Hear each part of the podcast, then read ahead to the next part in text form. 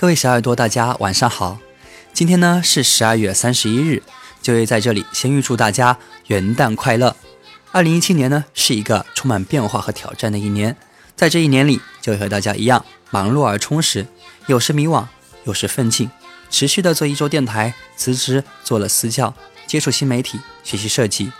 在新的二零一八年里面，我还计划学理财、学时间管理，提高专业技能，考雅思，为旅游存款。等等等等，生活依旧是未知的，也因为未知，它是如此美好。